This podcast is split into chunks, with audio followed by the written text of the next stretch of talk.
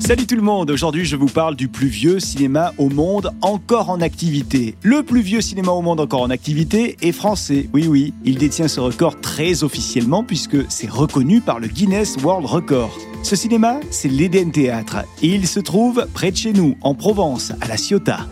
L'Eden a été construit en 1889 par un entrepreneur spécialisé dans le spectacle. Il s'agit de Alfred Seguin. Alors avant d'être un cinéma, le théâtre hébergeait des pièces de théâtre, mais aussi du musical, de la boxe ou bien encore des représentations sportives. Très vite, l'établissement est cédé par M. Seguin à un certain Raoul Gallo. Pendant ce temps-là, on entend de plus en plus parler des frères Lumière. Dans les frères Lumière, je demande Louis et Auguste. Et ça y est, tous les deux déposent le brevet de l'invention cinématographe en 1895. Louis Lumière, il va profiter de l'un de ses séjours à La Ciotat, où il a une maison familiale, pour tourner une quinzaine de films. Le 21 septembre 1895, Antoine Lumière, le père des frères Lumière, organise dans le Palais Lumière une expérience de cinématographe. Il y convie toute la haute société, dont certains viennent de la Ciotat, avec dans le lot un certain Raoul Gallo, ami d'Antoine Lumière. La soirée est un succès, avec une dizaine de films projetés. Raoul est ravi de cette soirée et il convie donc son ami Antoine à renouveler l'expérience, mais cette fois-ci, ça sera dans son théâtre à La Ciotat. Alors le rendez-vous est pris pour le 14 octobre de la même année, nous sommes en 1895. Quelques jours donc seulement après la projection au Palais Lumière, on va tenter la même expérience à La Ciotat. Malheureusement, la séance va tourner court à l'Eden Théâtre puisque c'est Antoine qui s'occupe de la projection, mais sa technique est insuffisante. Du coup, la séance est stoppée, elle ne comptera donc pas comme étant la naissance officielle du cinéma de l'Eden.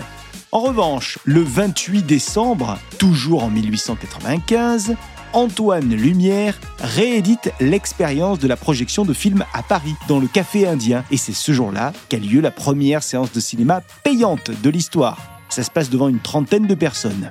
Quatre ans plus tard, nous sommes en 1899. L'Eden Théâtre organise désormais sa première projection payante de son histoire. Ce jour-là, il y a plus de 200 personnes qui assistent à cet événement. Et pour l'occasion, on a mis les petits plats dans les grands, on projette 19 films des frères Lumière. L'affiche de cette soirée a été précieusement gardée, ce qui a permis d'authentifier la date, et c'est donc cette preuve qui permet à l'Eden Théâtre aujourd'hui d'avoir le précieux titre de cinéma en activité, le plus vieux du monde, en activité depuis plus de 124 ans quand même. Hein. La première séance de cinéma parlant à l'Éden a lieu quant à elle le 31 août 1931 avec le film La route est belle. Je vous l'ai dit plus tôt, l'Éden, ce n'est pas que du cinéma, c'est aussi du théâtre, de la musique. Et d'ailleurs, de grands noms sont passés euh, ici, comme Fernandel, Yves Montand, Charles Trenet ou bien encore Edith Piaf. Et d'ailleurs, Piaf a un accordéoniste qui est le fils de Raoul Gallo, le propriétaire donc de l'Éden.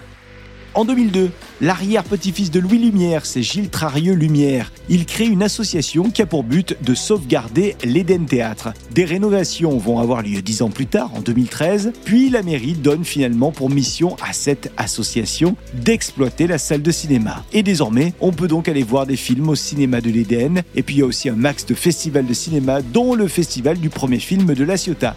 Voilà pour cette petite histoire du Sud sur l'Eden Théâtre, le plus vieux cinéma encore en activité. Si vous êtes sur la Ciotat ou que vous y passez, n'hésitez pas à entrer dans l'Eden pour euh, vous faire une toile. Ça soutiendra euh, le 7e art et puis ça soutiendra également ce lieu qui mérite toute notre attention. Et moi, je vous retrouve dans une semaine pour une nouvelle petite histoire du Sud. Salut